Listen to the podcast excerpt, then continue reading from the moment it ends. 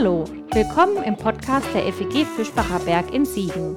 Es folgt eine Predigt aus unserer Gemeinde. Wenn du uns kennenlernen willst, besuch uns gerne online unter fegfischbacherberg.de. Jetzt wünschen wir dir eine gute Zeit mit unserem Podcast.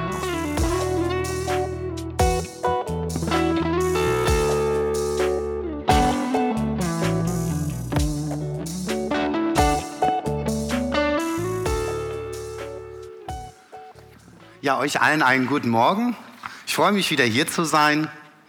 Hab gehört, Sebastian hat ja eine kleine Predigtreihe gemacht mit Aspekten der leiblichen Auferstehung.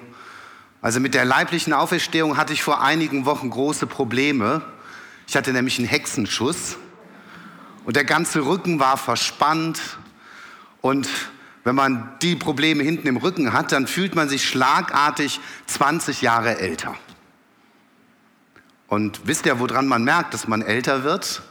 Also wenn man sich bückt, um die Schuhe zu binden und man überlegt, was kann ich noch erledigen, wenn ich schon mal hier unten bin? Wer von euch mal Hand hoch hatte auch schon mal Rücken?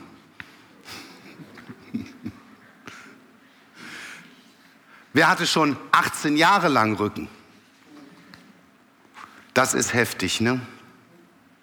Und stellt euch vor, der Arzt und Evangelist Lukas berichtet in seinem Evangelium eine Begebenheit, wo eine Frau auftaucht, wirklich mit Rücken.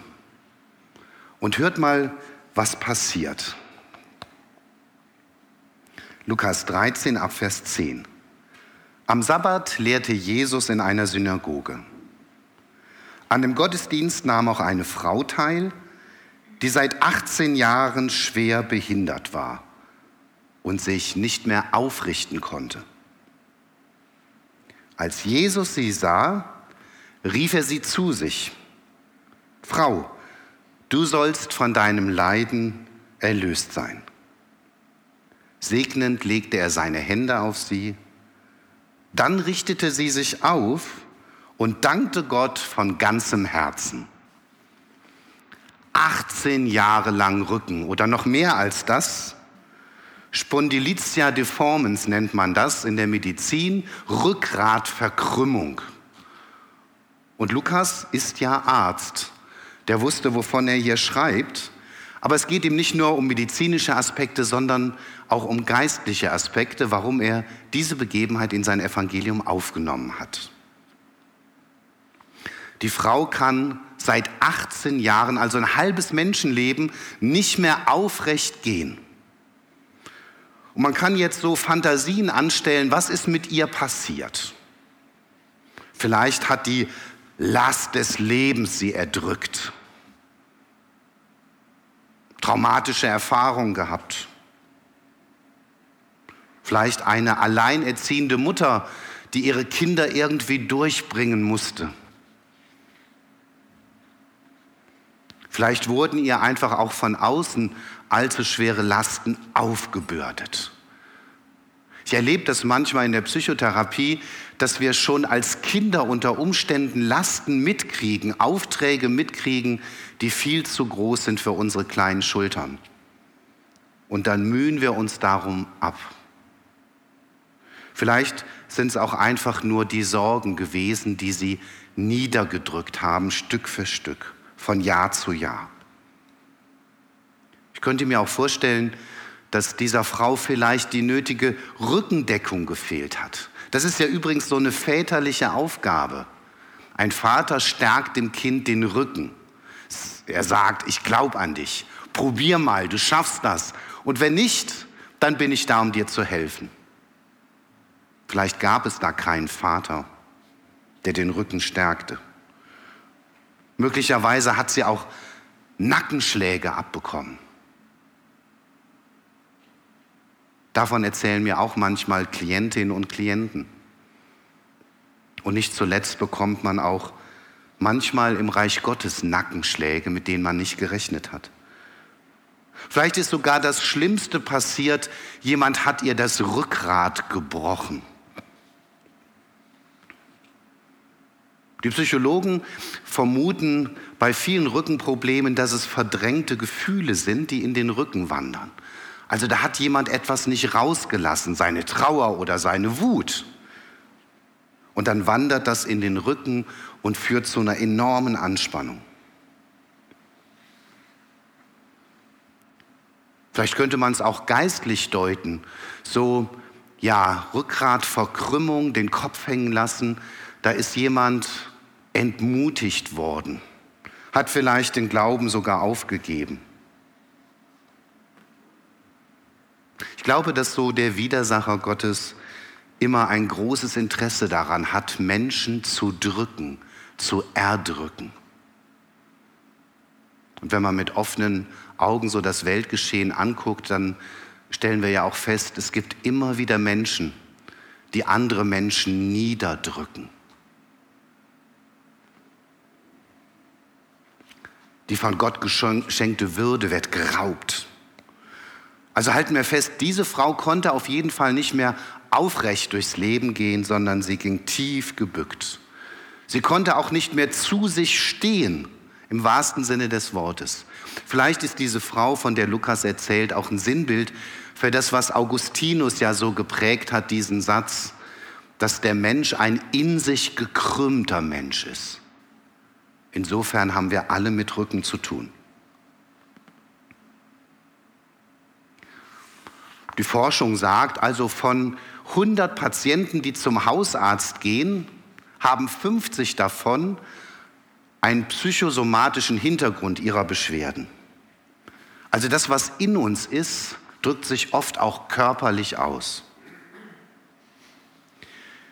Lukas geht noch einen Schritt weiter und er spricht von einem Krankheitsgeist, einem Dämon, der diese Frau sozusagen über ein halbes Menschenleben niederdrückt. Und manchmal ist es gut, sich so in einen biblischen Text einzufühlen. Und das würde ich gerne mal mit euch machen. Ihr seid ja eine Mitmachgemeinde. Und ich würde euch bitten, steht doch mal alle auf. Und ihr schlüpft jetzt mal in die Rolle dieser Frau und lasst doch mal euren Kopf richtig hängen. Und dann macht ihr einen Buckel, also noch weiter, noch krümmer. So krumm es irgendwie geht. Es darf ruhig wehtun. Und bleibt mal in dieser Haltung, so ganz krumm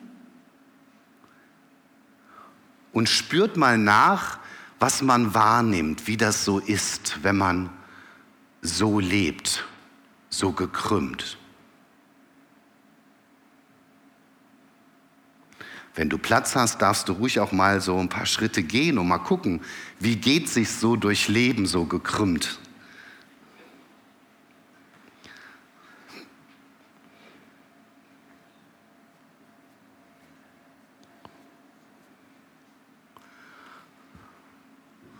Ja, die nächste halbe Stunde könnt ihr so bleiben.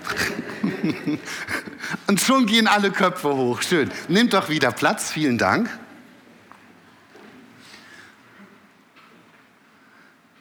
Ja, was ist euch aufgefallen?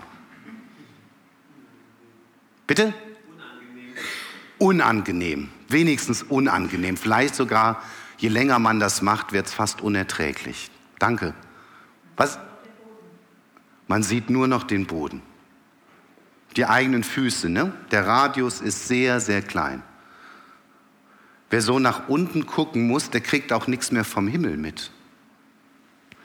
Ist euch noch etwas aufgefallen?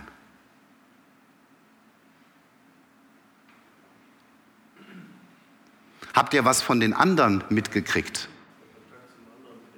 Ja. Also man kriegt wirklich nichts mehr so von seinen Mitmenschen mit. Es isoliert sehr der gebückte Rücken. Und wenn ihr das noch ein bisschen länger gemacht hättet, hättet ihr gemerkt, ihr kriegt auch Probleme mit der Atmung. Weil man kann in so einer Haltung nicht mehr durchatmen.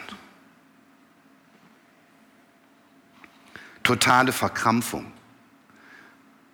Jetzt hätten wir so ein paar Fotos machen können von euren Gesichtern. Sofort ändert sich auch der Gesichtsausdruck in dieser Haltung.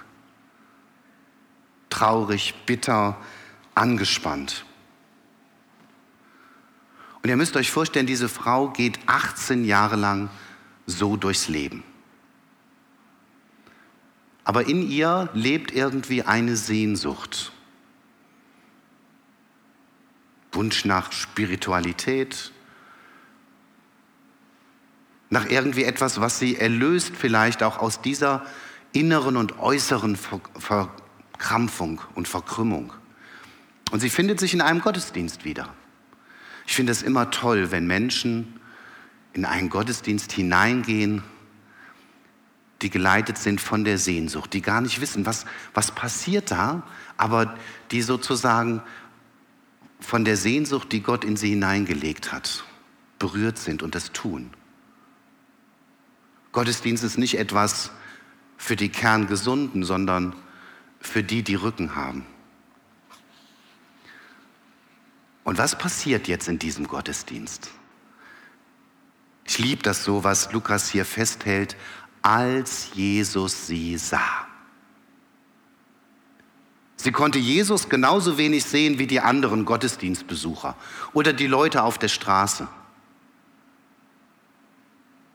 Aber Jesus sieht sie. Auch wenn ich Jesus nicht sehe, sieht er mich. Und wir sind wie diese Frau wirklich bei Jesus angesehene Menschen. Im wahrsten Sinne des Wortes. Du bist angesehen bei Jesus.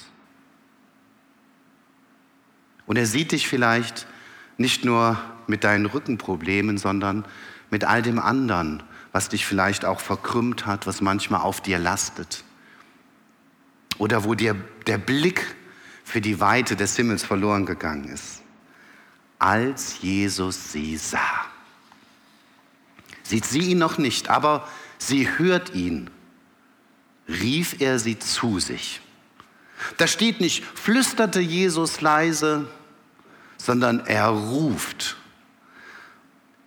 Ich finde das Wahnsinn. Jesus ruft Menschen. Manchmal auf ganz unterschiedliche Art und Weise.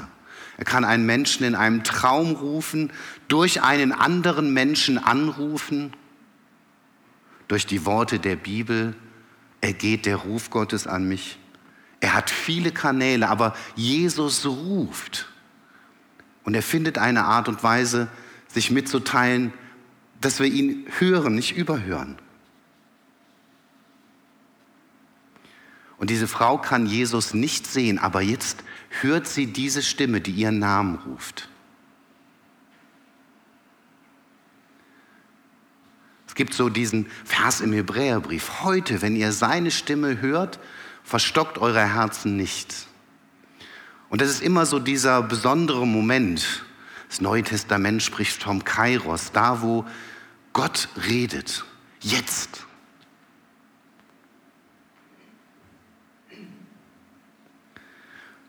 Diese Frau, die gesehen wird und angerufen wird, die tut etwas, was wirklich Glauben bedeutet. Nur auf seinen Anruf hin macht sie sich auf den Weg. So wie Petrus, der zu Jesus sagt, Herr, auf dein Wort hin, obwohl die Tatsachen dagegen sprechen, fahre ich noch mal raus zum Fischen. Das ist Glaube, auch wenn wir nicht sehen, aber hören und der Stimme von Jesus folgen. Das Wagnis eingehen. Und ihr könnt erahnen, wie das für diese Frau gewesen sein muss, die doch am allerliebsten völlig unscheinbar irgendwo in der Ecke geblieben wäre. Auf einmal richten sich alle Augenpaare auf sie. Das, das spürt sie förmlich, obwohl sie nicht in die Augen der anderen sehen kann. Was wird passieren? Und dann macht sie sich auf den Weg in kleinen Schritten hin zu Jesus. Als Jesus sie sah, rief er sie zu sich und sprach, Frau, sei von deiner Krankheit frei. Er spricht ihr Heilung zu, sein Heil zu. Und es gibt Worte, die können wir uns selber nicht sagen. Die müssen uns zugesprochen werden. du bist geliebte Tochter Gottes. Du bist ein geliebter Sohn Gottes. Oder in einem Beichtgespräch, im Namen von Jesus spreche ich dir zu, dir sind deine Sünden vergeben. Das, was dein Herz beschwert, nimmt Jesus weg. Worte, die wir uns selbst nicht sagen können, die aber andere uns zusprechen können. Davon lebt ja auch Gemeinschaft und Gemeinde, dass wir genau das tun. Und noch darüber hinaus, Jesus legt ihr segnend die Hände auf. Er berührt sie. Gott begegnen ist nicht nur Kopfsache, sondern Gefühl. Manchmal taktil, dass wir, dass wir etwas spüren.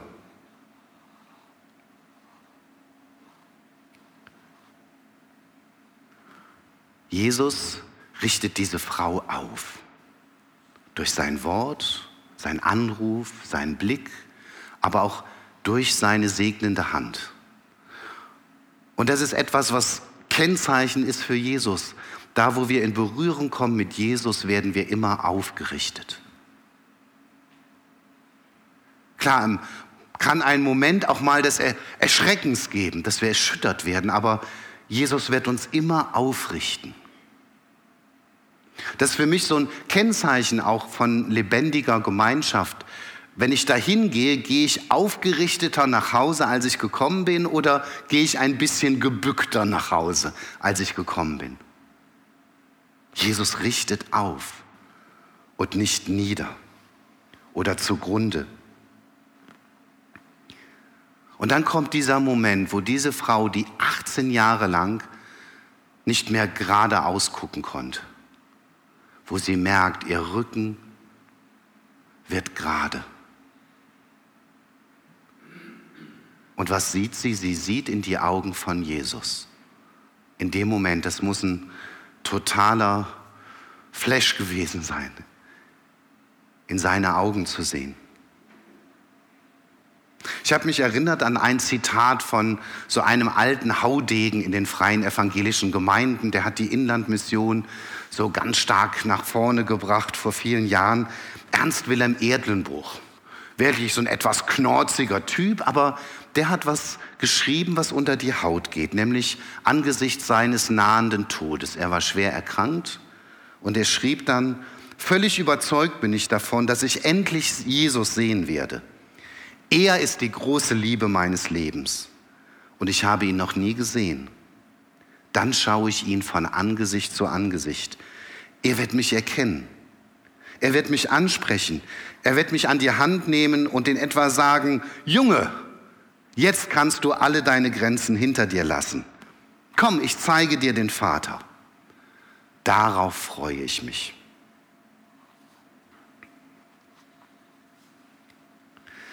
Die Frau ist geheilt. Jetzt mit neuem Rückgrat steht sie in der Synagoge. Der Krankheitsdämon besiegt. Heilsame Begegnung mit Jesus, da wo wir Jesus nahe kommen, geschieht immer etwas Gutes, Aufrichtendes. Das Verkrümmte wird gerade. Wir erlangen unsere Würde als Kinder Gottes als seine Geschöpfe. Jesus ist wirklich der Rückenstärker oder Jesus ist der Entkrümmer.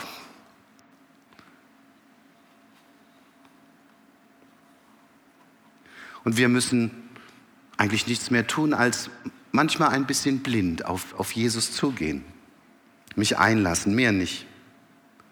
Alles andere tut er. Und diese Frau, als sie das erlebt, jubelt ja. Eben hat ja auch jemand gejubelt hier, fand ich toll. Und ich möchte mit euch ein kleines Experiment machen an der Stelle, wie das mit dem Jubeln ist. Also wir drücken ja Jubeln oft durch Klatschen aus. Ne? Wenn ich die rechte Hand hebe, dann klatscht ihr alle mal wild drauf los, okay? Probieren wir mal kurz, okay? Gut, danke. Wenn ich gleich die linke Hand hebe, dann klatscht ihr so lange, bis ihr einen gemeinsamen Rhythmus findet. Seid ihr bereit? Also wir jubeln jetzt. Die Frau jubelt hier.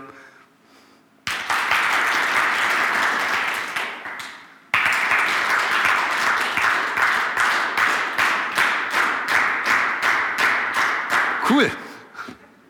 Wahnsinn, oder? So schnell findet ihr zusammen. Ein Rhythmus hier der FEG Fischbacher Werk. Setzen wir noch eins drauf, ja? Jubeln. Diesmal mit der Stimme. Also wenn ich die rechte Hand hebe, dann dürft ihr irgendeinen Ton von euch geben. Der darf auch sehr schräg sein. Okay? Mal ganz kurz. Prima. Wenn ich gleich die linke Hand hebe, dann werdet ihr alle in einen Ton einstimmen. Bereit?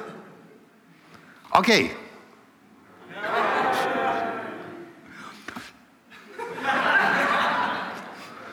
Die Frau hier hat gejubelt. Nochmal. So, jetzt alle in einen Ton.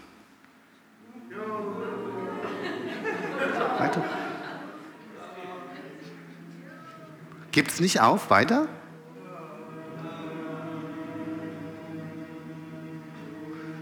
Super. Wird ja spannend sein, wie geht die Geschichte weiter? Diese Frau jubelt, stimmen die anderen in den Jubel mit ein. Applaudieren sie Jesus. Ich möchte euch das vorlesen. Da richtete sie sich auf und dankte Gott von ganzem Herzen. Aber der Vorsteher der Synagoge entrüstete sich darüber, dass Jesus die Frau am Sabbat geheilt hatte. Die Woche hat sechs Arbeitstage, an denen könnt ihr kommen und euch heilen lassen, aber nicht ausgerechnet am Sabbat, ereiferte er sich. Doch Jesus erwiderte ihm, ihr Heuchler, ihr bindet doch eure Ochsen und Esel auch am Sabbat los und führt sie zur Tränke. Und mir verbietet ihr, diese Frau am Sabbat aus der Knechtschaft Satans zu befreien? 18 Jahre lang war sie krank. Gehört sie nicht auch zu Gottes auserwähltem Volk? Darauf konnten seine Feinde nichts erwidern. Aber alle anderen freuten sich über die wunderbaren Taten Jesu.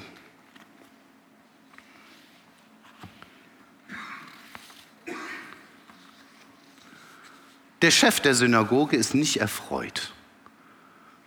Und er bringt das zum Ausdruck, was sicher noch ein paar andere in diesem Gottesdienst so gedacht haben. Heute ist doch Sabbat. Wie kommt Jesus dazu, sowas zu machen? Er macht Jesus Vorschriften. Bitte an den anderen, an den Arbeitstagen heilen Jesus, aber nicht am Sonntag. Das gehört sich nicht. Es scheint ziemlich festgelegt zu sein, so wenn es um die Aufrichtung des Lebens geht, wie das zu passieren hat und in welcher Form oder zu welcher Zeit. Übrigens muss man wissen, im Volk Israel hatte Gott ja den Sabbat eingesetzt, auch im Zusammenhang mit der Befreiung aus der Knechtschaft in Ägypten. Da war ja auch das erdrückte, das verkrümmte Volk befreit und aufgerichtet worden. Und daran sollten Sie vor allen Dingen am Sabbat denken.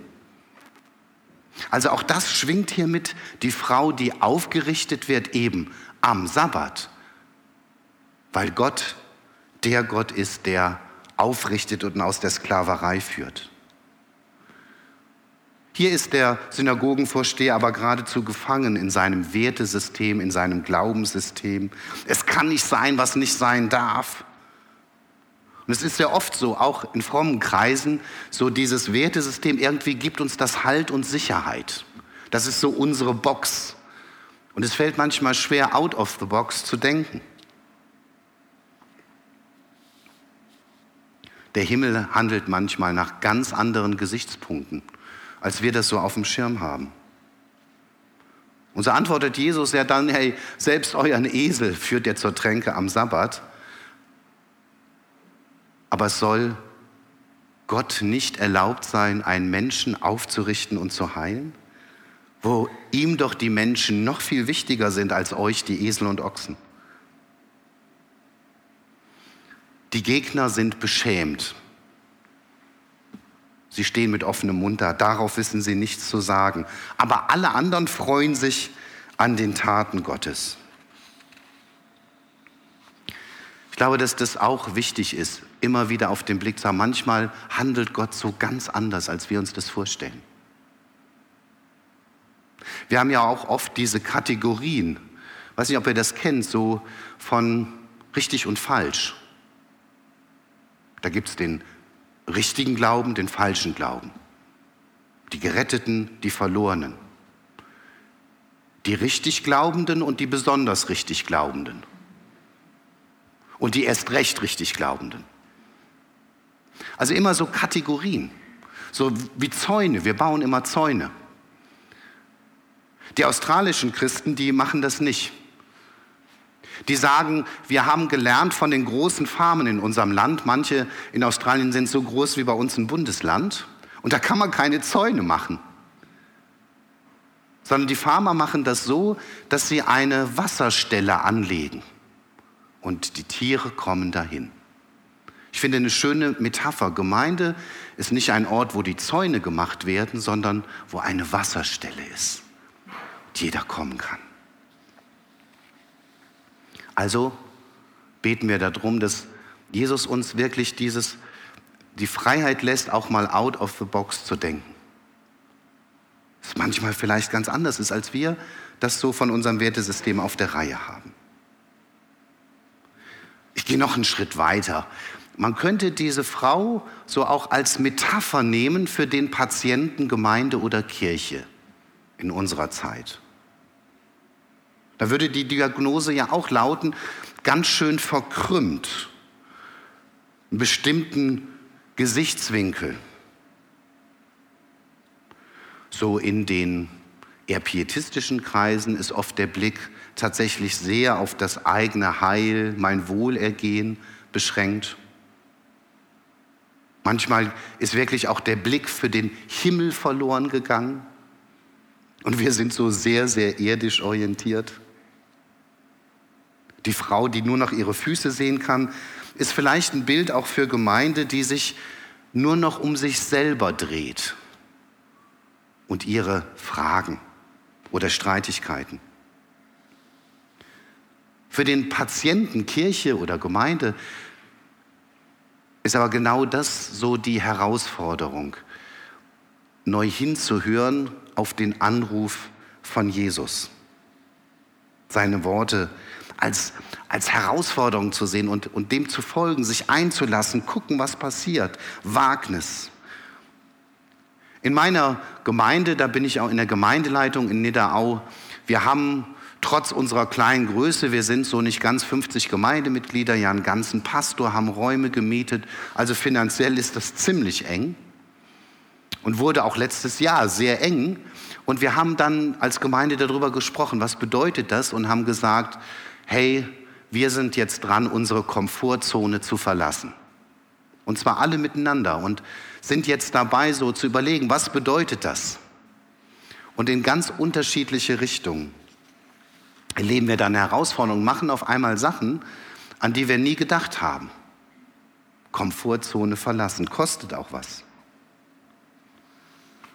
Aufrichten, aufrichtig werden uns auch als Gemeinde nicht verstecken, sondern so mit aufrechtem Gang auch gesellschaftlich unterwegs sein. Was Dolles passiert, wir hatten so einen Online-Gottesdienst, den mussten wir stattfinden lassen, weil so viele Mitarbeiter Corona hatten und nur online. Und da war gerade der Krieg in der Ukraine ausgebrochen. Und nach dem Gottesdienst gibt es dann immer noch so eine Plauderei. Und wir haben unsere Betroffenheit zum Ausdruck gebracht, was da jetzt passiert in der Ukraine. Und zwar klar, irgendwie, wir, wir müssen was tun, wir wollen was tun. Wir fühlten uns total gedrängt und dann haben wir kurzerhand entschlossen, wir stellen unsere, einen Teil unserer Räume zur Verfügung für eine ukrainische Familie. Und es dauerte nur ein paar Tage, da war eine Familie aus Mariupol unterwegs, die hatten zwei Wochen in ihrem Badezimmer ausgeharrt kein Auto, drei Kinder, der siebenjährige Junge, könnte man sagen, irgendwie entwicklungsverzögert und zwar sehr stark. Und die waren auf dem Weg und wir haben dann als Gemeinde ganz schnell die Räume hergerichtet. Wir haben jetzt nur noch eine Toilette, die Herrentoilette, weil die Damentoilette jetzt ihr Badbereich ist, ganz privat. Und sie haben einen ganz tollen Raum, da gibt es eine Küche. Die Komfortzone verlassen. Und dann haben wir etwas erlebt, indem wir dem gefolgt sind, dass auf einmal Leute aus unserem Ort kamen, die haben nichts mit Gemeinde zu tun, aber die haben gesagt, wir finden das so toll, können wir mithelfen. Und so sind wir in Kontakt und Beziehung gekommen zu, zu Menschen, äh, zu denen wir das sonst nicht gekommen wären. Die wären nicht auf Einladung in den Gottesdienst gekommen. Und jetzt arbeiten sie mit und Beziehungen vertiefen sich. Da passiert etwas und auf einmal richten wir uns auf. Und es gibt noch einen letzten Aspekt, der mir hier in dieser Begebenheit begegnet ist. Ich glaube, es geht euch genauso, dass die letzten zwei Jahre ja mit uns was gemacht haben. Die Corona-Zeit hat auch mit Gemeinde ganz viel gemacht. Und manchmal hatte ich den Eindruck, so als würde sich so eine kollektive Depression auf unsere Gesellschaft legen. So ein bisschen was von dieser Frau auch. Und dann das Gefühl, oh, so Corona scheint langsam zu gehen und der Ukraine-Krieg bricht über uns herein und macht vielen von uns sehr, sehr zu schaffen. Und wir haben auch jetzt keine Ahnung, wie die Folgen sein werden im globalen Maßstab oder für manchen von uns auch sehr persönlich. Also sehr bedrückend und erdrückend. Und dann bin ich auf eine Stelle gestoßen, Matthäus Evangelium, wo Jesus sozusagen von der Endzeit redet und den Umwälzungen apokalyptischer Art, die passieren werden. Und wenn man das so hört, was Jesus da sagt, dann kann einem bange werden. Ich will jetzt gar nicht sagen, ach, das sind jetzt Zeichen der Endzeit, sondern ich will einfach nur sagen, diese bedrückende Zeit. Und da hinein sagt Jesus etwas, ich will euch das vorlesen wenn all dies zu geschehen beginnt. Und dann wörtlich, entkrümmt euch und erhebt eure Häupter, denn es naht eure Erlösung. Entkrümmt euch, sagt Jesus. Auch heute 2022, wo vieles auf euch lastet, wo die Entwicklungen erdrückend sind, wo uns so vieles Angst macht, wir den Kopf hängen lassen, entkrümmt euch. Und so wird diese kleine Begebenheit von der Frau mit dem gekrümmten Rücken damals in der Synagoge auch, finde ich, ein, ein tröstliches und herausforderndes für uns heute 2022, dass wir uns wie sie von Jesus entkrümmen lassen. Amen. Das war's für heute. Um keine neue Folge zu verpassen, kannst du den Podcast einfach auf deinem Smartphone abonnieren. Mehr Informationen findest du unter fegfischbacherberg.de. Wenn es dir gefallen hat, lass uns gerne einen Kommentar oder eine Bewertung da und sag es weiter. Tschüss und vielleicht bis zum nächsten Mal.